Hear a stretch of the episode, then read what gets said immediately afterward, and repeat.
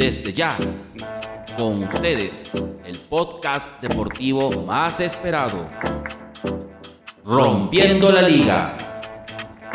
Con William Navarro y Héctor Méndez.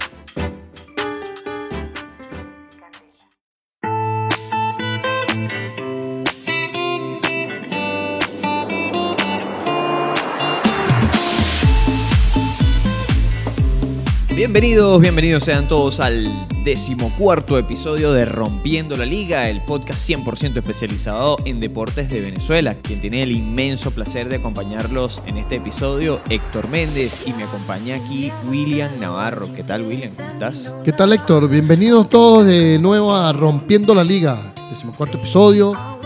Que tuvimos unos 15 días de vacaciones y pasaron cualquier cantidad de cuestiones en el deporte, chamo. Cambio de entrenadores, votado de entrenadores en fútbol, béisbol venezolano, Estuvimos un poquito ausentes y pasaron bastantes cosas. La verdad que nos muchísimas perdimos. cosas, de- Champions, fútbol venezolano, qué desastre. Lo chévere es que ya estamos aquí y estamos, bueno, listos para compartir lo mejor del deporte con todos ustedes. Gracias, como siempre, por estar allí, por acompañarnos, por apoyarnos. Bastante información, bastante, pero bastante, bastante. Sí, William, vamos a empezar, vamos a repasar de una vez de qué vamos a hablar hoy. Hoy hablaremos de la Champions League, cómo quedaron los grupos y, podemos, y vamos a jugar a cómo podrían quedar los enfrentamientos en, en octavos de final.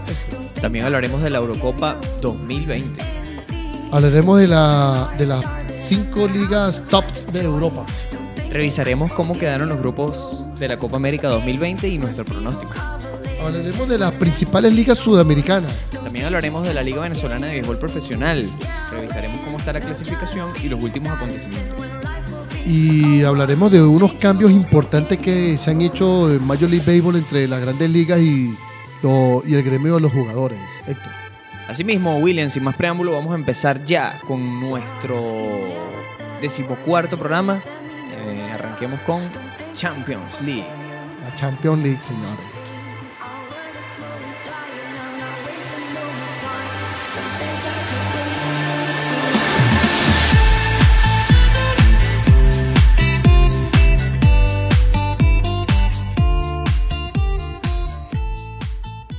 Bueno, como ya ustedes saben, esta semana terminó la Champions League, ya clasificaron los, los equipos de octavo de final, ya tenemos los grupos de los que van a estar en el bombo 1 y en el bombo 2.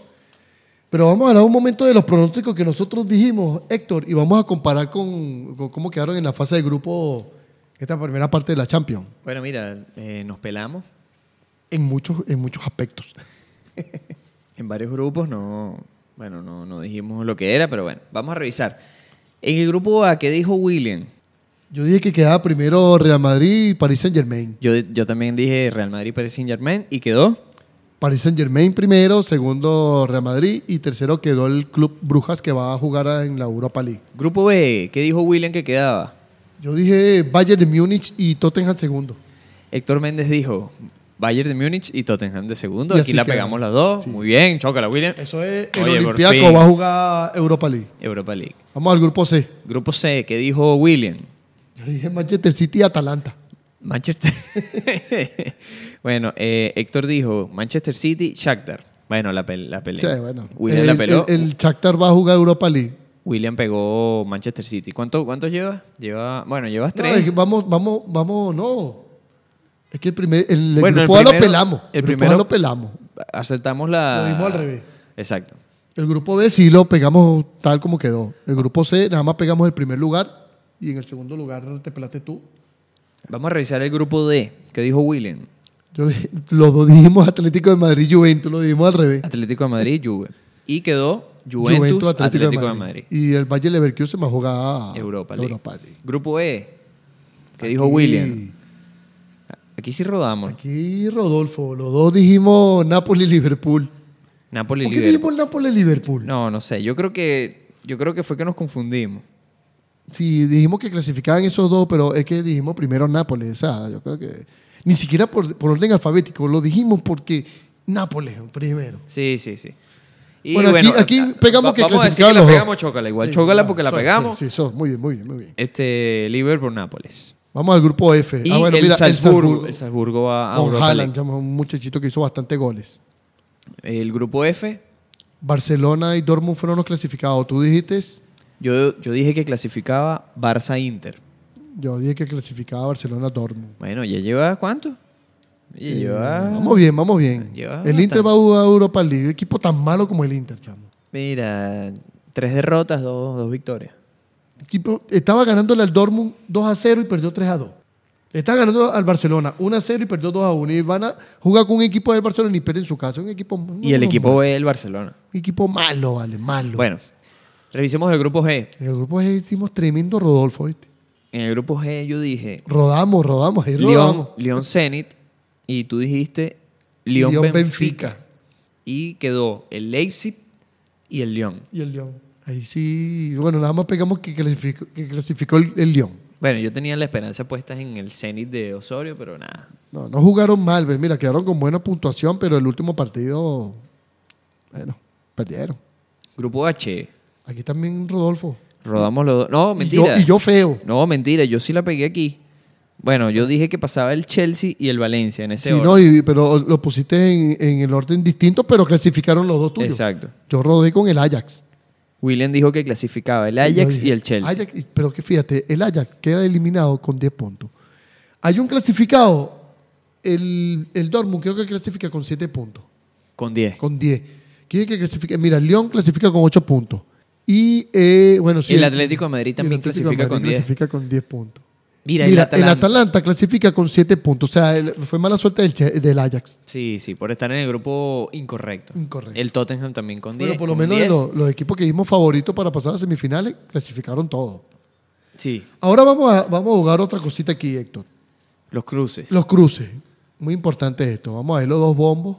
Importante, importante recordar algunas reglas de los cruces. No pueden enfrentarse equipos del mismo país. Y no pueden enfrentarse equipos que pertenecieron al mismo grupo. Eh, pues, exacto, que vienen de una previa del mismo grupo. Ok, Entonces, vamos a fíjate repasar. este grupo A. Fíjate este grupo A, chamo. No, vamos a repasar quiénes serían las cabezas de serie primero. Bueno, el grupo, por decirlo, el grupo A. No, bueno, pero es que no Porque sé. es un bombo A, a poner un bombo A y un bombo B. Bueno, ok. Sí, sí, bueno, dale. Cabezas de serie. Barcelona, Bayern, Juventus, Leipzig, el Liverpool, el Manchester City, el Paris Saint Germain y el Valencia. Fíjate que eh, eh, España e Inglaterra metieron a sus ocho equipos. O sea, hay Eh, 16 equipos, hay, hay eh, 16 equipos y 8 son entre Inglaterra y España. Ah, bueno, exacto. Lo- eh, España metió cuatro e Inglaterra Sí, cuatro. sí, los cuatro que jugaron, pues. Sí, sí. ¿Y los no cabezas de serie? El Atalanta, el Atlético de Madrid, el Dortmund, el Chelsea, el Lyon, el Nápoles, el Real Madrid y el Tottenham. Ah, bueno, William, ¿cuáles son tu, cuáles son tus pronósticos para esto, este cruce? Para este cruce, de de, 16 el sorteo es mañana. Y yo... Mañana, y- sí, mañana lunes. Esto lo estamos grabando el Hoy, domingo 10, el domingo 15. Domingo de 15, diciembre. lunes 16 es el sorteo. Ajá, lánzate. ¿Cuáles son tus pronósticos? Bueno, Héctor, sí, vale. Mis pronósticos para la Champions son... Este sorteo se va a realizar el día de mañana. Hoy es domingo 15 de diciembre. Esto, Sí. El sorteo es el 16 de diciembre. Entonces, fíjate algo. Yo creo que el Barcelona va a quedar emparejado con el Tottenham. La Juventus con el Real Madrid. Imagínate ese Real Madrid. La vuelta de Cristiano. de Cristiano, ¿no? Y el Tottenham, la vuelta de Mourinho a Barcelona. Bayern de Múnich contra el Chelsea. El otro cruce que tengo es el Leipzig contra el Lyon. Siempre hay un juego de equipos que no tiene mucho chance y, y yo creo que estos se van a cruzar. Liverpool, Atlético de Madrid. Este sí es tremendo partido. Partidazo. Manchester City contra el Dortmund. Vamos a ver qué va a decir Guardiola si lo elimina el Dortmund. Paris Saint Germain, Atalanta y el Valencia Nápoles. Esos son mis pronósticos de cómo quedarán los octavos de final. Bueno, mira, mis pronósticos para estos octavos son Barça-Tottenham, también coincido contigo. Bayern-Real Madrid, creo que eso va a ser un partidazo. Juve-Chelsea, yo pongo, yo pongo los grandes a matarse entre ellos. Juve-Chelsea, el Leipzig eh, versus el Atlético, eh, perdón, versus el Atalanta, el Liverpool contra el, contra el Dortmund, el City contra el Atlético de Madrid, el PSG contra el Nápoles y el Valencia contra el León. Eh, vale, eh, imagínate ese juego City Atlético de Madrid. City Atlético de Madrid, un partidazo. Y Partidazo. bueno, y sin y los, los primeros tres que dije, Barça Tottenham, que también coincido con el, Claro. con Pero, el enfrentamiento exacto. contra Mourinho. El Eh, Bayern eso, Real Madrid. eso es lo que creemos nosotros, pero imagínate un Manchester City Real Madrid. Eso también puede ser. También. O sea, e- eso también puede ser un tremendo partido.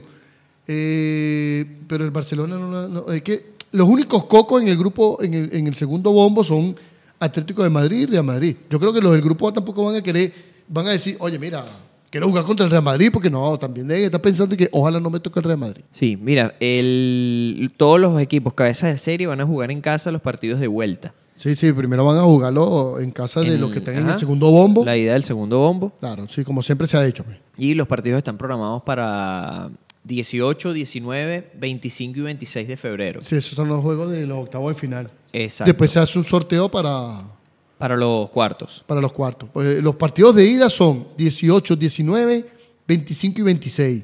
De Y febrero. exacto. Y los partidos de vuelta son 10, 11, 17 y 18 de marzo. Así es. Y el día Eso- 20 creo que se hace el sorteo, el 20 de marzo. Así que bueno, tendremos un 2020 súper interesante, ¿no? Sí, porque aparte de la Champions tenemos Eurocopa y tenemos Copa América. Copa América también. Y la competición deportiva más, más interesante y más destacada, eh, que son las Olimpiadas. Oye, era de los Juegos Olímpicos. el Juegos Olímpicos en Tokio 2020. los- Ey, tiene un problema el- la Federación Rusa, ¿no? Ah, es verdad, Rusia. Pero eso lo vamos a dejar para otros deportes. Claro, otros deportes lo vemos. William, vamos a aprovechar para repasar algunas estadísticas que, eh, que mm, se han visto hasta el momento en la Champions. Fíjate, se han marcado 308 goles eh, hasta el momento, con una media de 3.21 goles por partido. Sí, fueron te 96 parece? partidos jugados. 96 partidos jugados. Estas estadísticas están disponibles en la página web de la UEFA, UEFA.com. Fíjate, el equipo que más goles metió. el Bayern. El Bayern con 24 goles, seguido del Tottenham con 18, el París con 17, el Manchester City con 16 y el Salzburgo con 16 también. ¿Qué te parece? Mira, el, Tot- el Bayern tiene clasificación perfecta. Es el único Sí, equipo sí, con... ¿no? Y fíjate, fue el equipo que, que más disparó a portería, 151 disparó a portería. Detrás del Real Madrid, el Liverpool y el Liverpool. Es un equipo que, fíjate, no está entre los más goleadores, pero es un equipo que, más- que también remata bastante. El equipo que más faltas cometió fue el Brujas, con 94 faltas, seguido el Galatasaray también con 94, el Salzburgo, el Ajax y el Slavia Praga. Sí, bueno, el Slavia Praga le cayó a patada a todos los equipos con los que jugó. ¿Quién está de goleador, mi querido William? un amigo mío me dijo que se llama Roberto. Sí, le dicen... Roberto Lewandowski, Sí, en nuestro grupo de amigos le decimos Roberto. con 10 goles en 5 partidos. También está Haaland con 8, Harry Kane con 6, Mertens con 5 y Sterling del Manchester City con 5 también. Sí, el que más asistencia también dio es Siget. Siget del Ajax, seguido por Tolisso del Bayern de Múnich, Mares del Manchester City, Firmino del Liverpool y Kylian Mbappé. Fíjate, Kylian Mbappé no metió tantos goles, pero puso goles. Mira, ¿qué te parece que, que entre los goleadores no esté ni Cristiano Ronaldo ni Messi? Es raro. Sí, no, eso es raro, pero es que los dos no han tenido una buena, no han tenido una buena Champions. Fíjate que ninguno de los dos jugadores ha tenido una buena Champions. Eso no quiere decir que en octavo de final no vayan a ser desastre, ¿no? Sí. Ojo con eso. También depende de qué equipos les toque. Pero Messi empezó con una lesión a temporada, no jugó el primer partido de la Champions, Cristiano Ronaldo ha tenido molestias. Y bueno, tú sabes que la gente siempre dice que mira, tienen 33, 34 años, yo no sé qué tal, pero esos dos jugadores son una máquina. Vamos a cerrar el tema de Champions y vamos a hablar del Mundial de Clubes, porque ya estamos listos para empezarlo. Sí, sí, esta semana habrán los partidos de semifinales. Entre el día martes jugará el Flamengo contra el Al Hilal, creo que se pron- pronuncia así, el equipo de Arabia Saudita. Era que los árabes que nos escuchen, que por favor me disculpen, pero no sé, Al Hilal. Pueden insultar a, a William a través de rompiendo, arroba rompiendo piso la liga, si quieren, si quieren corregir a William su pronunciación del árabe. Y el miércoles eh, se enfrentará el Monterrey de México versus el Liverpool de Inglaterra. Bueno, aquí se supone que la final debería ser entre el Flamengo y el Liverpool. Sí, vale, Se una, supone. una final interesante. Se supone. Esta final sería, ya te voy a confirmar la fecha, este partido sería el sábado 21 de diciembre. Este Mundial de Clubes se está realizando en, en Qatar. y se jugará en la ciudad de Rayán en el Qatar Stadium Foundation. Eso será a las 10 y 30 de la mañana, hora de Venezuela. Así que para los que quieren. Sí, los que quieran ver los estadios, que uno de los estadios que va a estar para el Mundial de, del del 2022. 2022. Sí, señor. Bueno, con esto terminamos lo del Mundial de Clubes. Vamos a ir ahora a las a revisar cómo están las cinco ligas más importantes de Europa, querido William. Vamos a empezar por dónde? Por España. Vamos a empezar por España. Vamos a hablar de España, que todavía hay partidos pendientes hasta el día de hoy. Ayer el Barcelona empató a dos con la Real Sociedad en un partido bastante Partido buenísimo. enredado. Estuvo buenísimo ese partido. La Real Sociedad jugó excelente. Eh, Odegar tuvo un buen desempeño con la Real Sociedad. Y bueno, y al final hubo una polémica ahí con un penal que le. Sí, que agarraron a, a Piqué. y dentro del quedó- área con Piqué, ¿no? Sí, eh, bueno, yo en realidad el juego no lo vi. De verdad no lo vi. Me dijeron que el juego estuvo bastante bueno. Pero bueno. Eh, Y el eh, próximo- ayer Barcelona pierde dos puntos. Y el próximo 18 de diciembre hay clásico. Sí, pero primero el Madrid juega hoy a las 4 de la tarde contra el Valencia. El Madrid va a visitar el Valencia. Si el Madrid gana, se, Se pone a dos pone puntos. líder. Sí, claro, se pone líder y jugarán el liderato el día, el día miércoles 18.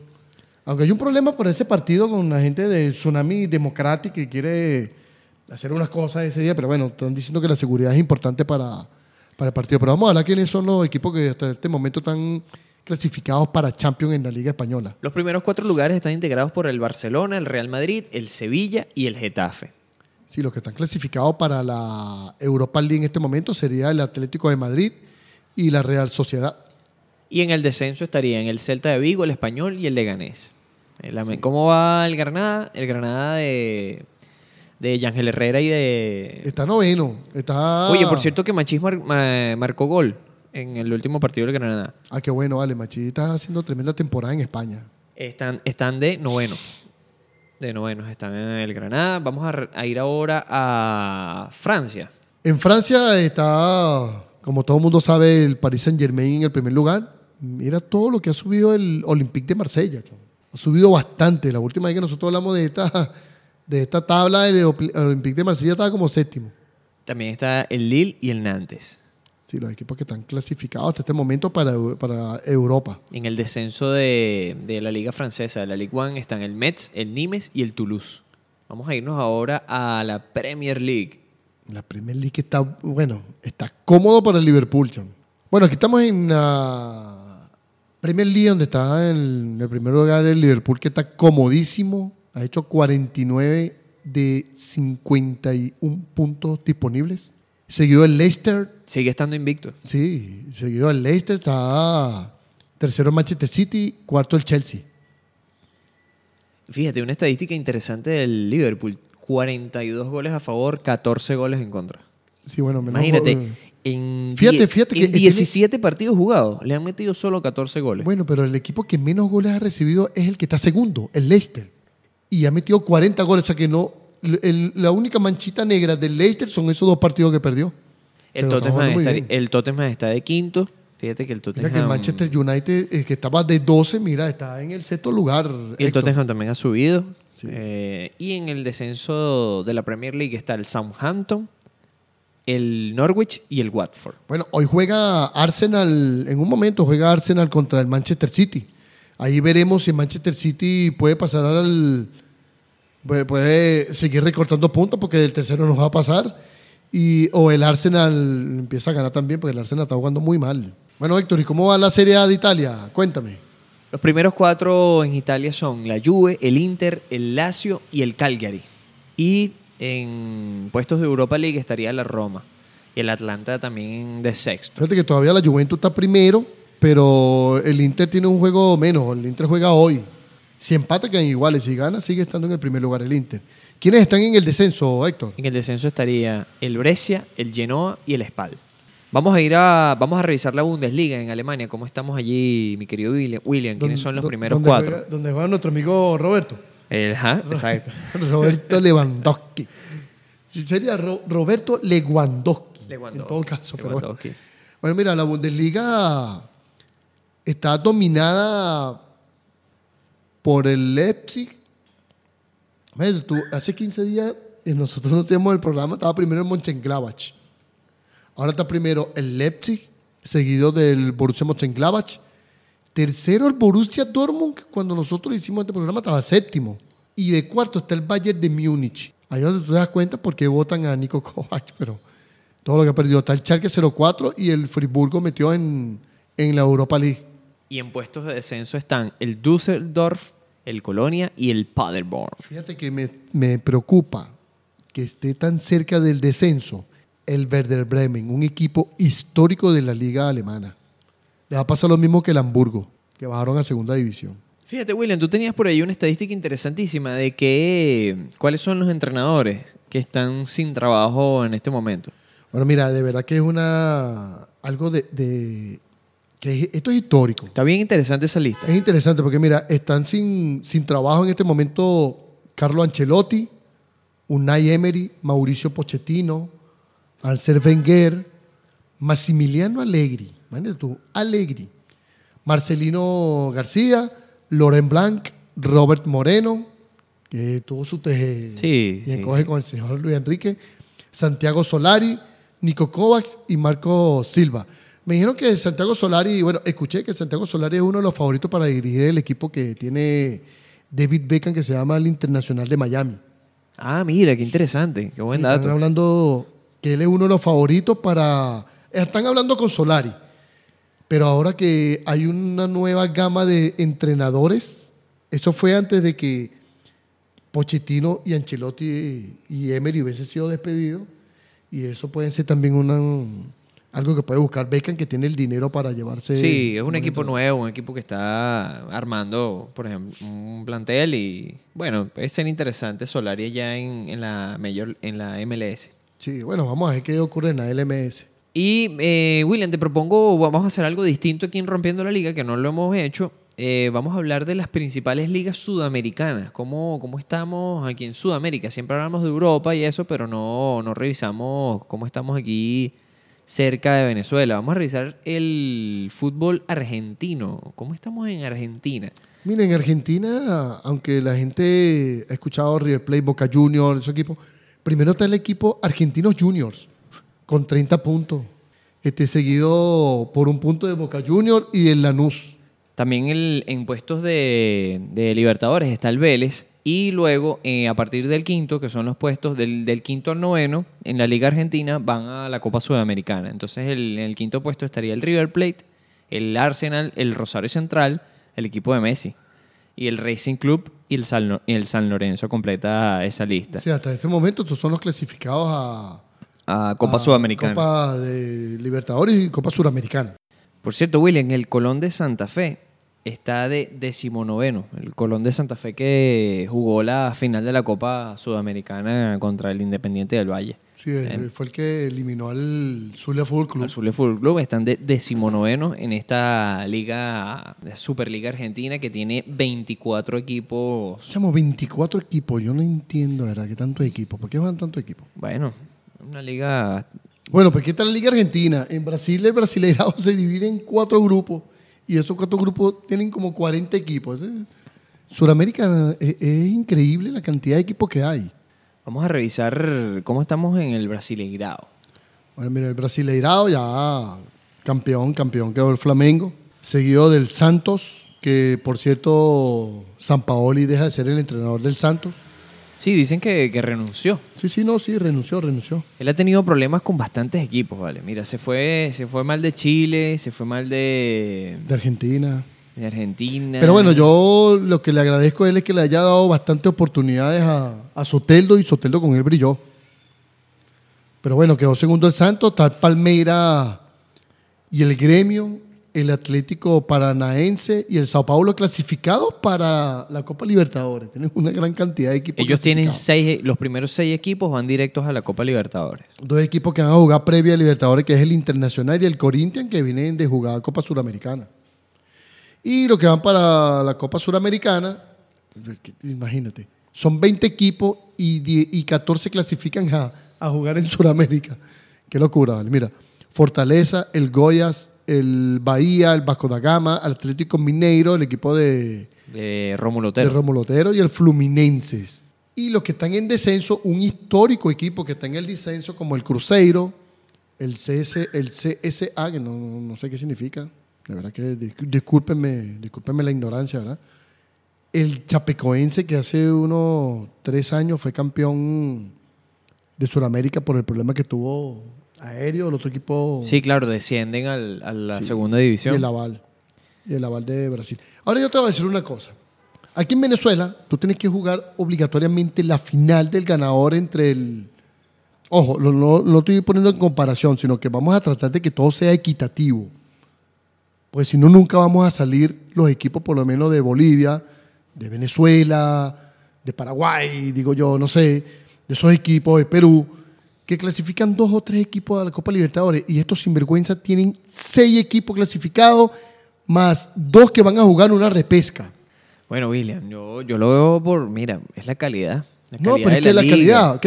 Fíjate una cosa. Va- vamos a hablar de esto. Eh, en Europa es diferente. En Europa, claro, clasifican los cuatro por las ligas. En Europa es, es, igualito, en Europa es igualito. Ya va. Pero en Europa te clasifican cuatro, cuatro por las grandes ligas.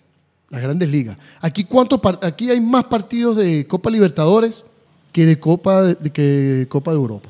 Entonces tú no puedes agarrar y darle 10 cupos a Brasil y Argentina. No puedes. Equipara por lo menos las cosas. Dale 4 y 4. Obligatorio 4 y 4. Y lo demás lo reparten los otros equipos, los otros países. Aquí somos 10 países. Allá son como 40 países. Aquí somos 10 países y le vas a dar 10 cupos a Argentina y a, y- y, eh, a Brasil. 10 cupos fijos. Y, y van a jugar 4 cupos en repesca. Mira, O sea, yo, no- yo, no- yo no estoy, yo estoy de acuerdo contigo y no estoy de acuerdo contigo al mismo tiempo. Si esto lo hacen así es por el bien de la competición, para que sea una competición mucho más entretenida, mucho más llamativa. Y no vas a tener equipos, por ejemplo, equipos peruanos, equipos bolivianos, equipos ecuatorianos que realmente, o incluso equipos venezolanos, no sé, que no tienen el nivel necesario para jugar una Copa, una Copa Libertadores. No, entonces, tam- Y- y entonces estamos haciendo, entonces estamos haciendo Mira, algo muy y- malo. y porque la- y entonces la- deberíamos hacer como yo te había explicado la otra vez. Unir todo, todo el, el continente americano, todo el continente americano, y hacer una sola copa de todo el, todo, todo el continente americano. Y así podemos jugar todos. Y hacen como, se hace como en Europa. Ahora, William, hay otra cosa que tú no estás viendo, que es que no todos los equipos tienen la infraestructura para poder jugar Copa, Sudam- Copa Sudamericana o Copa Libertadores. Como por ejemplo, el Zamora no tiene estadio. No tiene estadio de fútbol. Entonces, ¿me entiendes? No tiene un buen estadio de fútbol. No tiene las condiciones. Y eso es un problema que está sucediendo ahorita aquí. no, pero la, la Carolina, ya va, la Carolina de, de- de- del estado Barina. Bueno, pero ellos ese, están jugando... ese estadio, ese estadio ha sido estadio de pre, pre bueno, Sudamericano. pre, pre- para clasificar mundial, premundialista. Ahí Sí. Venezuela jugó con Chile. Bueno, Ahí pero, Venezuela jugó con, sí, con- sí, bueno, con pero Uruguay. dije- ha jugado con varios equipos. Dije el, dije el Zamora por decir un equipo, pero imagínate, hay equipos de Ecuador que no tienen infraestructura. Entonces tú también tienes que comparar eso.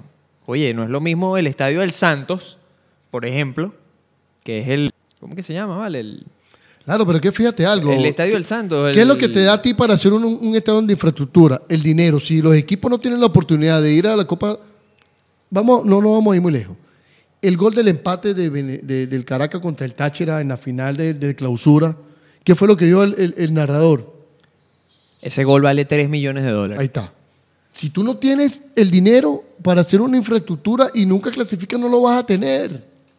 Bueno, mira, claro. nos estamos extendiendo mucho en este Sí, tema. sí, sí, está bien, es y sabes que me parece importante destacar en este episodio, William, cómo estamos, cómo están los equipos venezolanos en cuanto a Copa Libertadores y en cuanto a Copa Sudamericana 2020. ¿Quiénes van? ¿Quiénes van a jugar fase previa? ¿Quiénes están ya asegurados en fase de grupo? ¿Y cómo es el asunto para clasificar? Deberíamos aclararlo porque eh, se, Es un poquito engorroso. Sí, se puede prestar a, a confusión. No es tan. no es es tan- bastante engorroso el, el- el- el tema de clasificación en el fútbol venezolano. Bueno, fíjense, a, a Copa Libertadores clasifican cuatro equipos venezolanos, de los cuales dos, dos equipos clasifican directamente a fase de grupo y otros dos clasifican a una fase previa que se llama primera fase. En este, en este, para este torneo de la Libertadores 2020, los dos primeros, los dos equipos clasificados directos, directamente a la fase de, a la fase de grupo, de grupos grupo. son el Caracas Fútbol Club y Estudiantes de Mérida, Si son los equipos que están dirimiendo ser el campeón de Venezuela. el campeón absoluto. Sí, sí, eh, ellos son el campeón del torneo clausura y el campeón del torneo apertura. Ellos se enfrentan en una final para dirimir quién es el campeón de Venezuela, pero ellos ya están clasificados a, a la Copa Libertadores. Exactamente. Y a, a la, a la fase previa o a la primera fase de la Copa Libertadores están clasificados el Carabobo Fútbol Club y el Deportivo Táchira, el Deportivo Táchira. porque son los equipos que están mejor, eh, tienen mejor puntos, mayores puntos acumulados en la tabla acumulada. Es correcto. Tiene El mayores de- puntos el en la tabla acumulada. El Deportivo Táchira quedó en el primer lugar en la tabla acumulada y el Carabobo Fútbol Club terminó de tercero. Sí, empatado con el Caracas, la diferencia es la, eh, los goles a favor. Exacto. Eh, y a la Copa Sudamericana, William y queridos oyentes, también van cuatro equipos venezolanos, de los cuales ya están clasificados el Zamora Fútbol Club, Mineros de Guayana, que ellos van, ellos son los dos equipos que van a ir directos a, A la Copa Suramericana. Sí, a la, a la mm, sí, a la fase, entra- de, grupo, a la fase de grupo, a la fase de grupo de la Copa Entran Suramericana. directo. Y también el Aragua Fútbol Club y Llaneros de, Gua- de Guanare. Llaneros de Guanare, Imagínate. que en la equipo- tabla acumulada quedó de 16. 16. El equipo de Llaneros de Guanare es el mejor clasificado en el torneo clausura. Es el otro equipo que pasa a Copa Suramericana. Y el tercer lugar en la tabla sin Copa Copa es el equipo del Deportivo Aragua, el Aragua Fútbol Club. Esos son los clasificados por Venezuela a la, a la previa de la Copa Suramericana. es un poquito engorroso, es que es un poquito engorroso, me costó entenderlo. Sí, entonces fíjense, como dato interesante, de Brasil clasifican 5 a fase de, de grupos, 2 a fase previa. Argentina también 5, a Bolivia 2 y el resto, Bolivia, Chile, Colombia, Ecuador, Paraguay, Perú, Uruguay y Venezuela clasifican dos equipos. Dos, dos equipos directos a fase previa. En, eh, perdón, en fase de, de Fase de grupo. fase de grupo y donde también van seguro el campeón de la Copa Libertadora anterior, en este caso es el Flamengo, y el campeón de la Copa Suramericana, que en este caso es el Independiente del Valle. En la fase previa, eh, Brasil tiene dos, dos equipos a fase previa, Argentina uno, y Bolivia, Chile, Colombia, Ecuador, Paraguay, Perú, Uruguay y Venezuela también tienen dos equipos, Dos equipos. para jugar la fase previa de Copa Libertadores. En total son 47 equipos que van a, que van a disputar esa primera fase. Y de allí, los, los tres equipos clasificados a la ronda, a esa primera ronda, se suman a, a Los esos- otros tres- a 13 los que otros están- 13 que ya están clasificados a la fase de grupos. Y allí se, se, se integran, se- son 16 equipos que se dividen en 8 llaves de eliminación directa a partidos de ida y vuelta. Así que bueno, así más o menos eh, está configurada la, la, la Copa Libertadores. Esperamos habernos, habernos explicado porque estuvimos un rato, Sí, sí, como anécdota, estuvimos un rato analizando. Imagínate, yo me acuerdo aquí. que un profesor de matemática me dijo a mí estas palabras. Vamos a ver el teorema de Pitágoras. Pitágoras duró 25 años ideando este, pi- este teorema. Ustedes lo van a ver en 15 minutos. Más o menos nos pasó lo mismo, entendiendo lo que era la Copa Venezolana, que le clasifican, más la Copa Libertadores y Suramericana. Esto es un enredo total. Sí, porque hay, hay que, hay que entender primero, hay que entender primero cómo funciona nuestra liga y luego para ver cómo se amolda eso a, lo- a la, a la Copa Libertadores. que tan es- fácil, no entiendo, es que tan fácil que es en Europa. En Europa sí, sí, lo- los cuatro, Sencillo. los Este cuatro clasifica, primeros, este los cuatro Listo, primeros dale. van para adelante y, y listo. Aquí el problema es que en Sudamérica hay torneo clausura, torneo apertura en varios países. Nosotros los sudamericanos no, no, no lo hacemos las cosas fáciles, ¿vale? Bueno, vale, pero vamos a hablar de, vamos a cambiar de tema, vamos a hablar de algo más fácil, que es la Copa América 2020. ¿Qué te parece? Los- son dos grupos y es facilísimo, aquí no hay Sí, la Copa no América son dos grupitos ahí.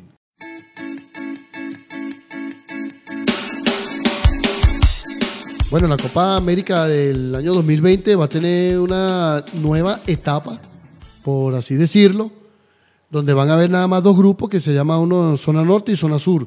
Como se van a jugar entre Argentina y Colombia y la distancia es bastante larga, se dividió la Copa América entre una zona norte y una, una zona sur. En la zona norte jugarán Brasil, Colombia, Ecuador, Perú, Venezuela y Qatar. Y en la zona sur va a estar Argentina, Bolivia, Chile, Paraguay, Uruguay y Australia. Australia y Qatar van a ser las dos, las dos naciones invitadas Sí, a esta Copa. América. Que bueno, en verdad, eso es algo con que yo no estoy muy de acuerdo. Realmente que vengan.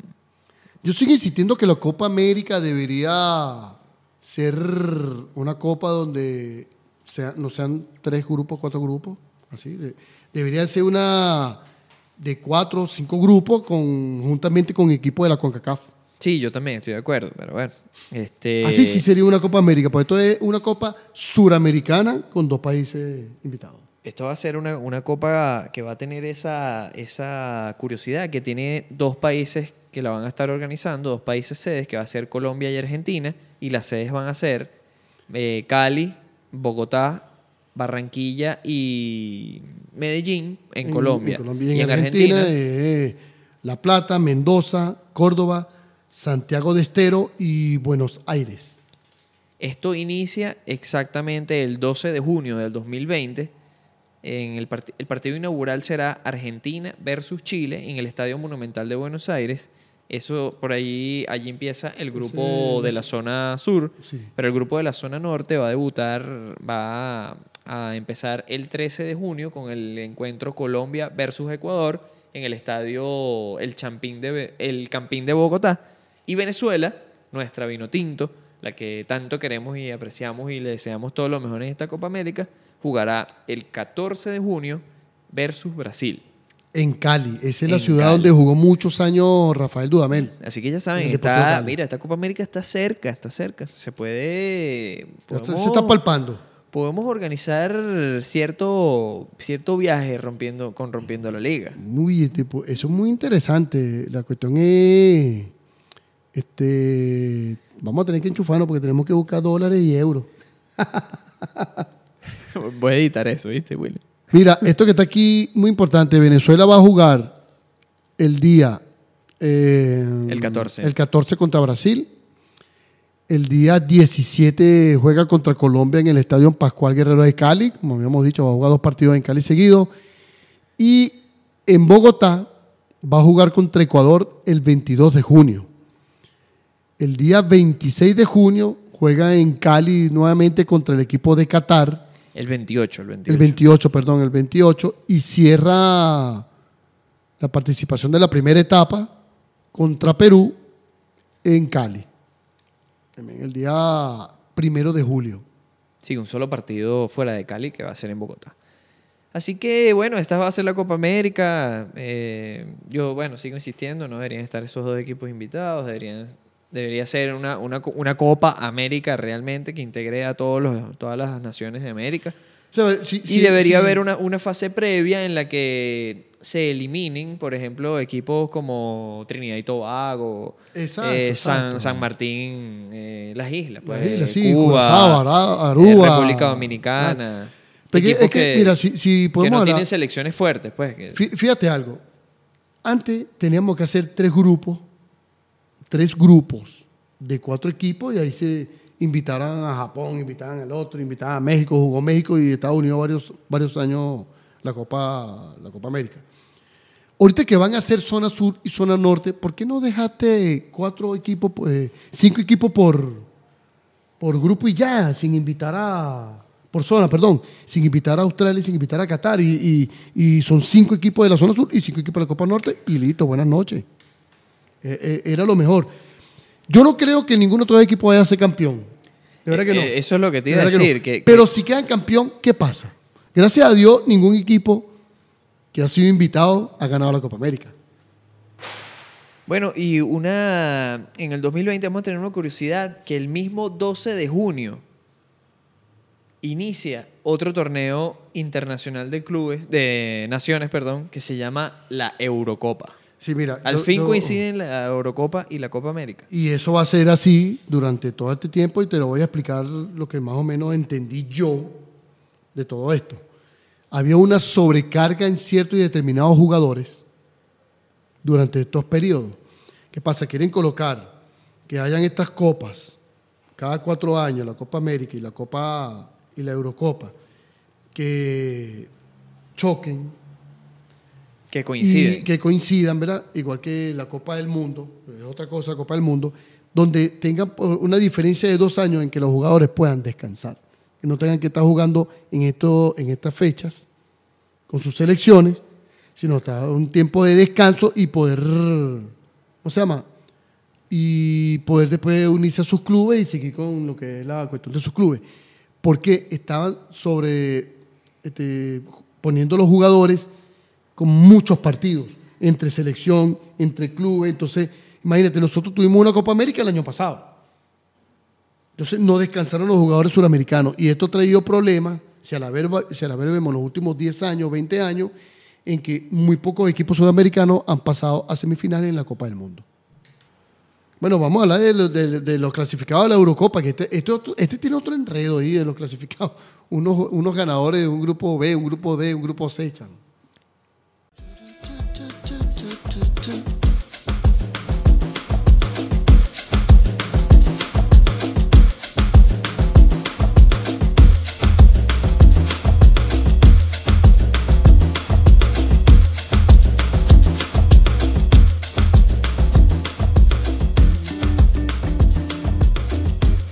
Bueno, para la Eurocopa hay 12 sedes que han sido puestas por la UEFA para que se juegue la Eurocopa, que se va a jugar por toda Europa, esto es una nueva modalidad.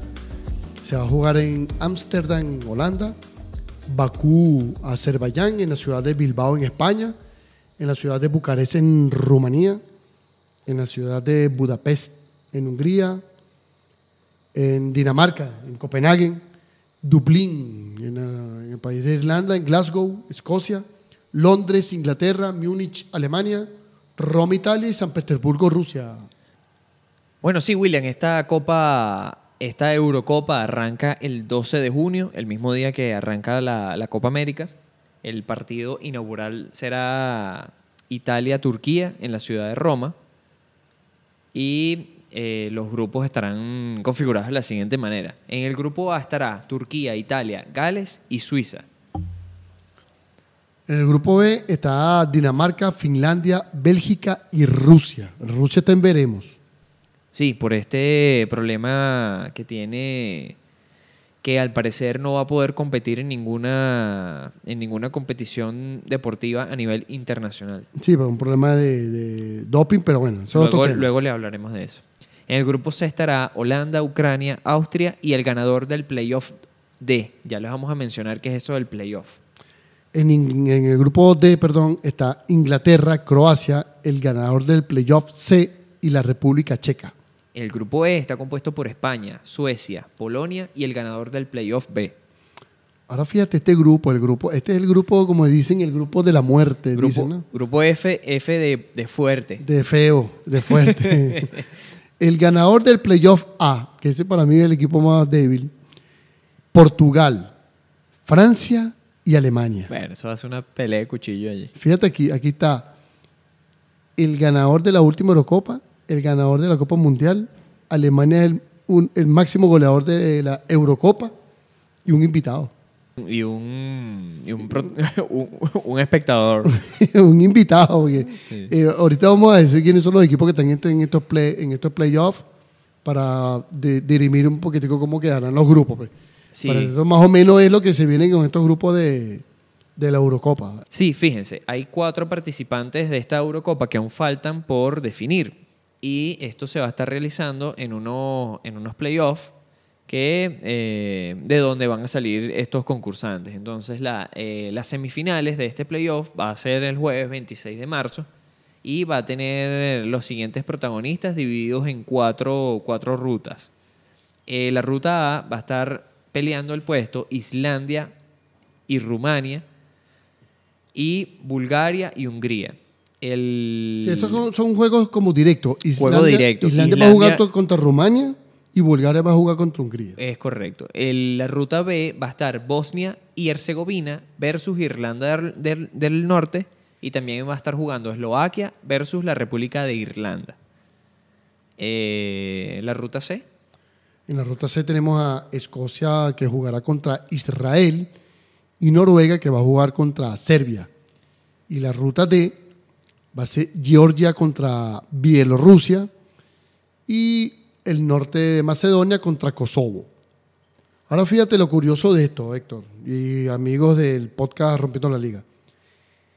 Estos son juegos que van a ser directos entre lo que estábamos diciendo ahorita, pues, Islandia y Rumanía. El perdedor queda eliminado. O sea, el ganador va a jugar como quien dice una final contra el ganador del otro partido que es De esa. Bulgaria-Hungría. Ellos van a jugar como una final y el ganador total de, de eso es el, el equipo que va a clasificar al grupo que eh, el grupo, Al grupo que le corresponda. la ruta A es el grupo donde está Portugal, Francia y Alemania. O sea que uno de estos cuatro equipos, Bulgaria, Hungría, Islandia, Rumanía, va a jugar en ese grupo. en ese grupo. Bueno, ah, lamentablemente. Tanto nada para morir en la orilla. Sí, lamentablemente Dos partidos más. Porque bueno. Eh, la, final de este playoff será el martes 31 de marzo de 2020. Así que bueno, estaremos muy atentos por acá. Les estaremos diciendo toda la, toda la ruta por acá en Rompiendo Sí, la Liga. Cuando tengamos todas las rutas, ya todos los grupos confeccionados, más o menos en el mes de marzo, abril, que hagamos el podcast, supongo yo que es el 20 y algo, este, daremos nuestros pronósticos para la Eurocopa. Sí, no nos hemos lanzado con los pronósticos porque queremos, queremos que todos los grupos estén bien definidos primero. Sí, pero eh, es bastante curioso como está haciendo ahora eh, la UEFA este tipo de clasificación. Es un poquito engorroso, es un poquito engorroso, pero no es malo.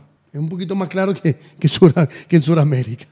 Listo, William, ya finalizamos el tema de fútbol. Estuvimos, estuvimos casi una hora hablando de fútbol. No, pero faltan dos toquecitos nada dos más. dos toquecitos. Tienes dos noticias ahí pendientes. Richard Páez es el próximo entrenador de Mineros de Guayana. Eh, Esperemos que nuestro profesor haga un buen trabajo con Minero. Y Chancellor, o Chancellor, perdón, metió el gol con el Brescia en Italia, su primer gol en la liga italiana. Hasta aquí fútbol venezolano, internacional, todo tipo de fútbol. Vamos a hablar entonces ahora de béisbol, tanto béisbol venezolano como de grandes ligas.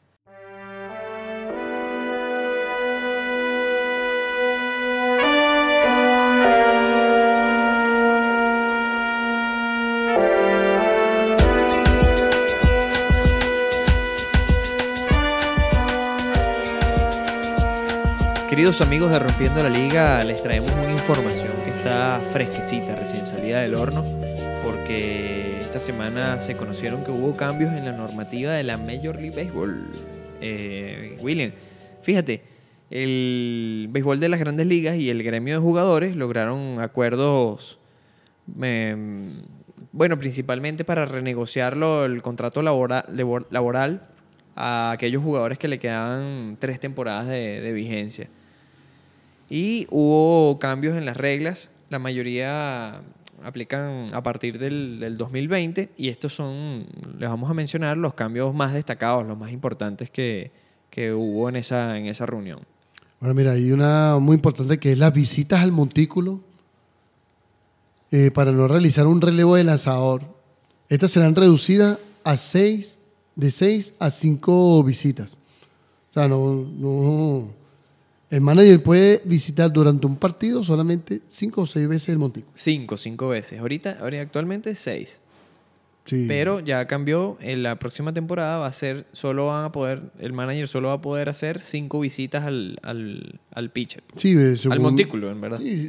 Se va a procurar recortar las pausas de, de los innings a dos minutos durante este año 2020. Y más o menos se van a salvar como 25 segundos por partido en difusión televisiva. Sí, bueno, realmente lo que quiere lograr Major League Baseball es que los, partidos sean mucho más rápidos, mucho más... eh, que sean bastante... que sea un bloque completo para que sea fácil para las televisoras retransmitir el, el, el béisbol y bueno, y que no, sea, que no se haga demasiado, eh, de- demasiado larga. la largo. Lo que pasa es que esto es eh, el plan no es malo, pero es mal, eh, está mal ejecutado en el, en el deporte equivocado. Porque imagínate, tú le vas a recortar, le quieres recortar tiempo al béisbol, y es cierto, vamos a recortar tiempo al juego porque, coche, el juego a lo mejor se hace muy tedioso. Pero ese juego se va a extra inning, ¿qué pasa? Este año hubo varios partidos que llegaron hasta 16 innings en grandes ligas. O sea, eso también tú tienes que tomarlo en cuenta. O, hacer como se hace en el fútbol, poner un empate también. Bueno, mira, el noveno inning empatado, bueno, quedó en empate y, y después le vas a poner un punto, será, no sé. Si tú quieres recortar tiempo, el partido no puede pasar de nueve innings. Sí, hacerlo más definido, eso es lo que buscan ellos. También otro de los cambios que hubo es que se incrementará los premios del derby de jonrones. Esta, en la edición del 2020 se repartirán 2.5 millones de dólares y el ganador se lleva un millón de dólares. Vamos a tener que ponernos a practicar béisbol, eh, pero no béisbol total, sino puro... Puro jonrón, puro Sí, jonrón. para ir para el derby de jonrones, ahí sí nos ganamos ese millón. Y de la temporada 2020, el límite del roster activo se extenderá de 26, de 25, perdón, a 26 jugadores. O sea, van a poner un cupo más. Y después el 31, ya no se va a llamar roster de 40, ahora se va a llamar roster de 28 jugadores. Fíjate, se prohibirá que jugadores de posición tengan que lanzar en los primeros nueve innings, a menos que el equipo del jugador esté ganando o perdiendo por seis o más carreras al ser llamado para subir al montículo. Esto pasa, bueno, cuando llaman a algún jugador de posición a que, a que sea pitcher. Esto no se podrá hacer a menos que, a menos que eh, el equipo de ese jugador esté ganando o perdiendo por seis o más carreras. Y bueno, el periodo de baja para lanzadores de la lista de lesionados subirá de 10 días a 15 días en 2020. Es un esfuerzo para reducir el uso de relevistas por parte de equipos que con frecuencia suben y bajan lanzadores entre las mayores y las menores. O sea, no van a estar cambiando roster, eh, metiendo roster, cambiando roster, todo ese tipo de cosas. que Sí, eso está bien porque hay jugadores que, que bajan y suben mucho, constantemente. Entonces ahora un jugador podrá estar en, en grandes ligas por lo menos 15 días. Si está supliendo a otro que está, que está lesionado. Claro, claro. Fíjate, este es el, el- el cambio como más interesante y yo creo que el que más impacto trae al juego como tal, William. Todos los lanzadores tendrán que enfrentar un mínimo de tres bateadores o cumplir una entrada, como mínimo. O sea, no va a haber lanzador... Especialista. Bueno, este contra el zurdo porque nada, tiene un Sí, zurdo. no va a haber... eh, se acaba la figura del zurdo situacional Exacto. en- con este cambio. O derecho situacional, en- como tú quieras llamarlo. Sí, pero- a menos que el pitcher su- eh, sufra una lesión. Si Sí. sufre una lesión, sí lo vas a poder sustituir. Esto, esto también es, es- es un arma de doble filo porque fíjate algo, hay pitchers que levantan la, piernita y ya le están dando un hit y otro hit y otro hit. Bueno, ya enfrentó tres, vamos a cambiarlo de una vez. En ese aspecto salvas al, al lanzador, pero eh, obligatoriamente el mal ya va a estar hecho, en todo caso. Bueno, ¿qué se busca con esto? El constante cambio de pitcher que, que- que hay y que hace el juego lento, pues que pone el juego bastante tedioso. Porque yo siempre me he preguntado que si un pitcher ya Ojo, está, ya está, ya va. cosa Si con la que yo estoy de acuerdo, a mí no me importa. No, no, es que no está mal, pero si yo, yo, yo, si veo que tengo un pitcher calentando en el bullpen, calentando, está calentando, llega el montículo, dale dos lanzamientos y, y listo. O sea, yo opino que esto debe ser así. Si tú vas a hacer un cambio de pitcher, ponlo a calentar, ponlo a calentar unos 20 lanzamientos antes de cambiarlo y te quitas ese rollo. Cuando llegas a, a- a- eh, ojo, yo lo veo desde ese punto de vista, está calentando, tal, tal, tal, saliste, vente, dos lanzamientos a home, bateador, ponte, y así reduces tiempo. Bueno, sí, eso también puede ser ideal. Lo que William dice es, es reducir el tiempo en el que el tiempo de calentamiento. Si ya calentó Ya en en el bullpen, en ¿para qué va a calentar en el montículo? Sí, eso también puede ser una buena idea. No darle. eh, creo que aquí en, en Venezuela dan siete lanzamientos. Sí, en pero el- ya, en ya el viene, ya viene de lanzar 40 lanzamientos en el bullpen, entonces ¿para qué vas a estar volviendo a calentar aquí? Lanza, eh, lanza dos a la goma, estoy listo y dale. Bueno, pero es que no es, no es el mismo montículo. Eh, yo creo que. Y no es el mismo catcher también el que te está recibiendo. Entonces tienes que adecuarte también al catcher, al montículo. No, mira, la- mira, las señas ya están, ya eso está hablado antes de jugar. No, pero no por señas, sino bueno. Eso está hablado antes de jugar. Lo cierto del caso es que esta medida va a cambiar la estrategia más que todo, no de los jugadores, no, no, no, no de los jugadores, no va a afectar tanto a los jugadores, sino a los managers. Los managers. Los Los managers managers se van ahora a volver va- locos. Ahora eh, van a tener que pensarlo muy bien antes de traer a un pitcher porque sabe que ese pitcher tiene que enfrentar como mínimo a tres. Muy bien antes de cambiar el pitcher y muy bien antes de visitar el montículo. Bueno, querido William, estas serán las condiciones para el 2020, para, la, para las grandes ligas, Sí, la temporada del bastante 2020. interesante, muy interesante. Es un cambio chévere, es un cambio interesante. Buscan hacer el, el juego mucho más dinámico, mucho más rápido. Eh, los detractores del béisbol dicen eso, que es un juego muy lento, que, que la mayoría del tiempo de juego no pasa nada. Eh, eh, el porcentaje en el que están jugando es muy bajo en comparación con el tiempo que dura el, el béisbol. Sí, eso dicen los detractores, pero para jugar béisbol, hay que buscar un detractor del béisbol, ponerlo allí a batear, que le lancen una 100 a 102 millas, a ver si le va a dar a la pelota, o que se ponga a lan- a lanzar, Para ver si la van a a ver si a- la va a lanzar a 102 millas por hora. El béisbol es un arte, hermano. Eso así de sencillo. Bueno, con esto finalizamos el punto de béisbol de las grandes ligas. Vamos a revisar ahora nuestra liga, el béisbol profesional venezolano, porque mira, está loquísimo, mi querido William. Sí, hay equipos que suben y bajan en la tabla y vamos a hablar bastante de eso.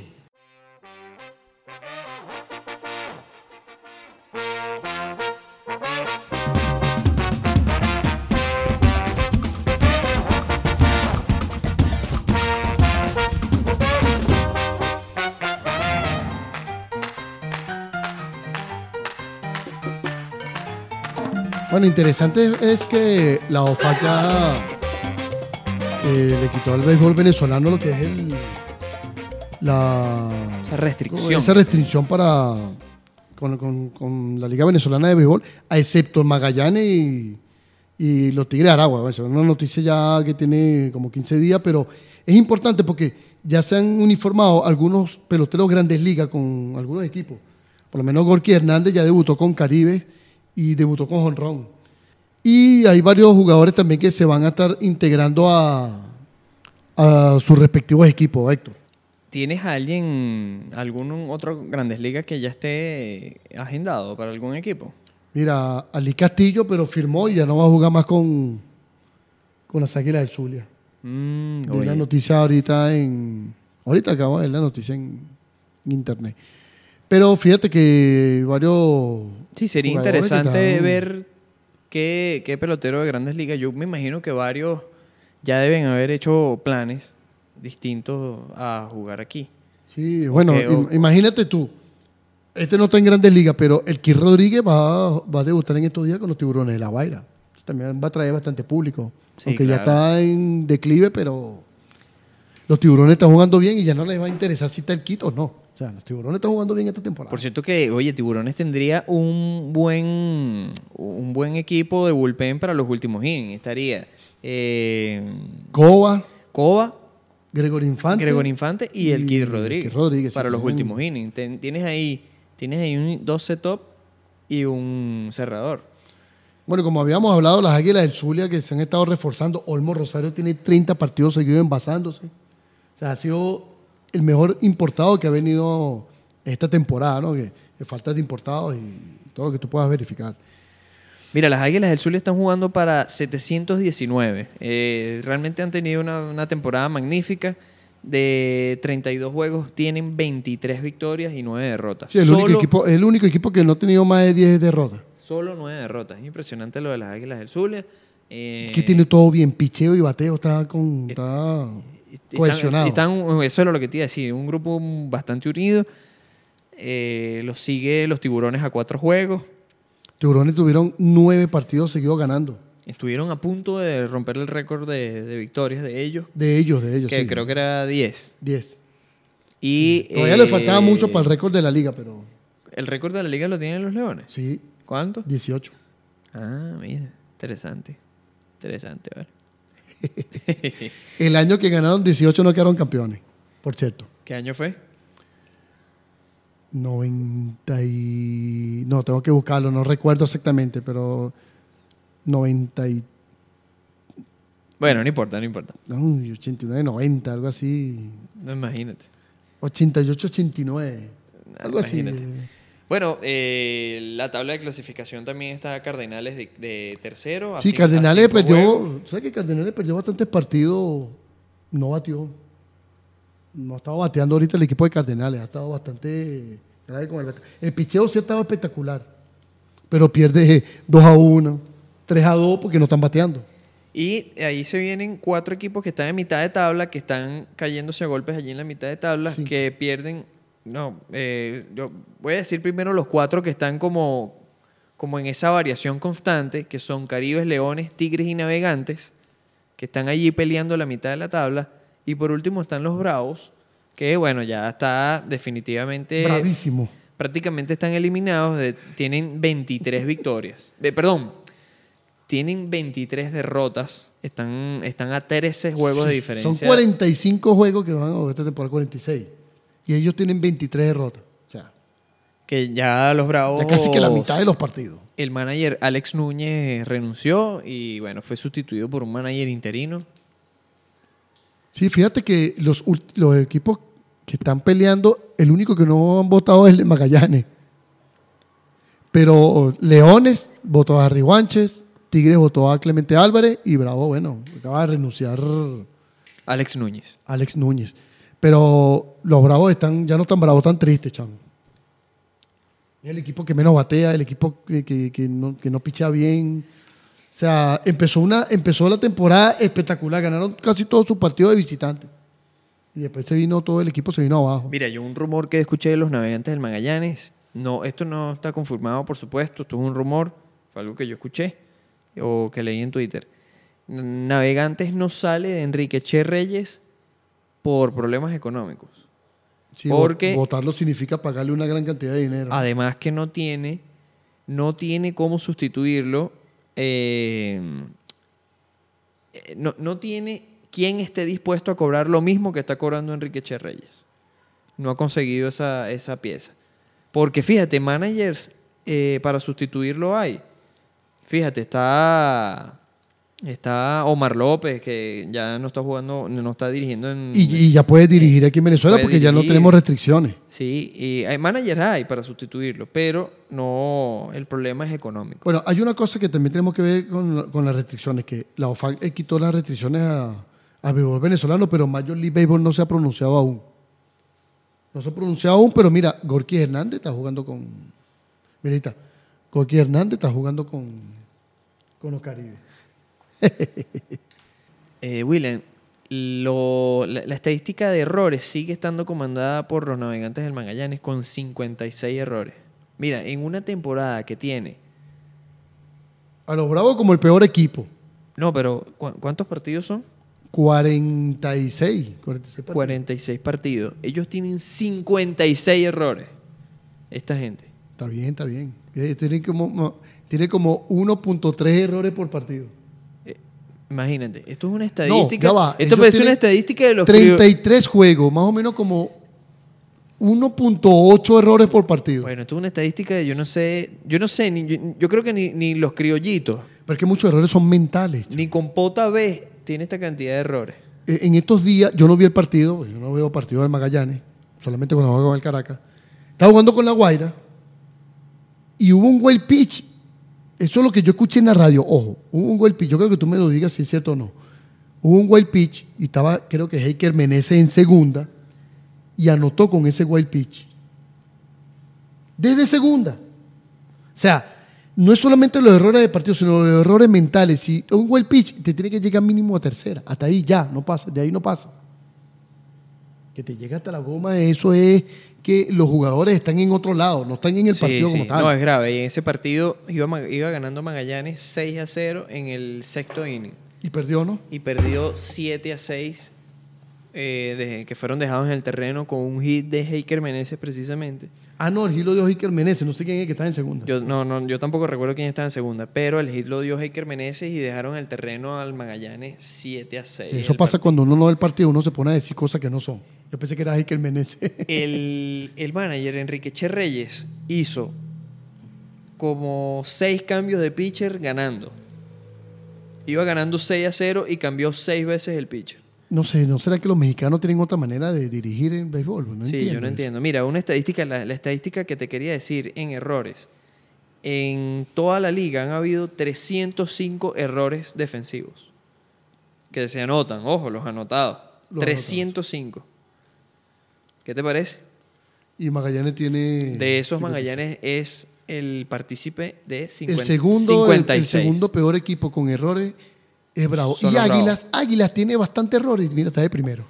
Pero bueno, son estadísticas que se han producido en esta temporada 2019-2020. Estamos ya casi, casi, casi terminando esta ronda regular que se acaba el 29 de diciembre. Quedan oficialmente, William, dos semanas de, de béisbol venezolano en temporada regular, por supuesto. Después vamos a ir a un, a un playoff que es de no es de todos contra todos como era antes, Como era antes, ¿no? del round robin, eso se acabó. Ahorita es eliminación, enfrentamiento directo, siete partidos, el primero que gane cuatro avanza a una semifinal también de siete partidos y luego va a la gran final del Sí, pero es que no clasifican los primeros cuatro. Porque si, si tú hablas así, clasificarían los primeros cuatro. Clasifican seis. Clasifican seis equipos. Cuando, cuando, cuando William está diciendo esto, está haciendo anotaciones en una hoja para que tengan eso en cuenta y me, Mira, clasifican seis equipos. Los primeros seis. Los últimos dos están eliminados. O sea que en este momento Tigres y Bravo están eliminados. Entonces se enfrenta primero contra sexto, segundo contra quinto y tercero contra cuarto. Los dos ganadores primero, los que ganen esos playoffs, el tercero y el mejor, el mejor perdedor. Hacen Y- un juego de comodín. Y después, exacto, y hacen un, es como un comodín y después ahí sí van a ir a unas semifinales, el que mejor a cuatro, el mejor ganador a cuatro y después una final. Exacto. Ahí eso lo- ha sido los últimos cuatro, cuatro, cinco años, ha sido así. ahí se los explicó mejor William que yo, es verdad. En este momento, eh, los únicos equipos en este momento que están eliminados, aunque eso, eso está cerradito en esa última parte de, de la tabla, Por eso es que decía Bravo- que, por eso es que, y- decía y- que a y mitad de tabla, exacto. a mitad de tabla, eso Exacto. aún no está nada definido. Eh, las águilas se puede seguro, decir. seguro, Águila, Tiburones y Cardenales están prácticamente Exacto, los primeros tres ya están seguros ah, en la Y siguiente. hay cinco equipos peleando por, por dos cupos, por tres cupos. Por tres cupos. Exacto. Uno de ellos va a quedar eliminado. En este momento están fuera Bravos y Tigres. Exactamente. Bueno, hasta aquí nuestra sección de béisbol venezolano, mi querido William. Bueno, la próxima semana veremos ahora quién quiénes serían los otros dos equipos que están eliminados y así vamos a estar hasta llegar el día 29. Exacto.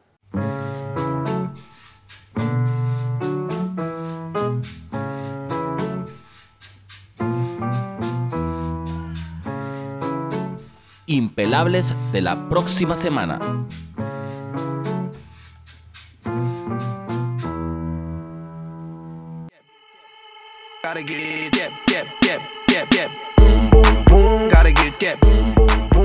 Bueno, estos son los impelables de esta semana, Héctor, y vamos con el lunes 16 comienza el sorteo de la Champions.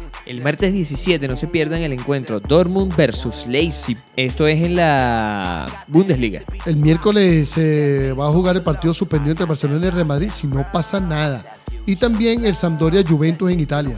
El sábado 21 jugará el Barcelona recibiendo al Alavés y el Manchester City contra el Leicester, un partidazo de la Premier League, no se lo pierdan. No se lo pierdan. El domingo 22 Real Madrid contra el Atlético de Bilbao y el Tottenham contra el Chelsea. Hasta aquí, estos son los impelables de la semana. De todas maneras, sigan viendo los juegos de la LBBP. Y nos veremos la próxima semana. Bueno, William, hasta aquí nuestro decimocuarto episodio de Rompiendo la Liga. ¿Qué tal? ¿Qué te pareció? Bueno, teníamos 15 días sin, sin hacer el podcast y hoy salió bastante chévere, bastante fluido el programa. Hoy tuvimos también la presencia, la presencia de una asistente de producción aquí en nuestro estudio. que Nos estuvo ¿verdad? acompañando Nos- durante toda la grabación. Nos, nos trató muy bien. Sí, vale, no- nos trajo agua, nos trajo café, mandarina. Así Sí, que, bueno, muchísimas bueno. gracias. Saludamos también a, a Joel Sandoval, a Gabriel Ah, sí. Sandoval, que nos mandó Saludamos. un- que nos mandó el audio de- Sí, sí, desde, desde Italia. desde Italia. ¿A quién más quieres saludar tú? No, no, yo saludo a todos los podcast escuchas y que- que están ahí pendientes del podcast. Bueno, vale, un abrazo a todos y gracias siempre por estar allí, por compartirlo y por, bueno, por estar pendiente de nosotros, ¿vale? Y por escribirnos. ¿Qué, qué, qué había pasado con Rompiendo la Liga?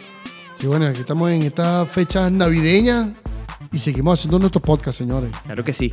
Muchísimas gracias. Nos vemos en un próximo episodio. Un abrazo. Un abrazo, pues, hasta luego. yup, yup.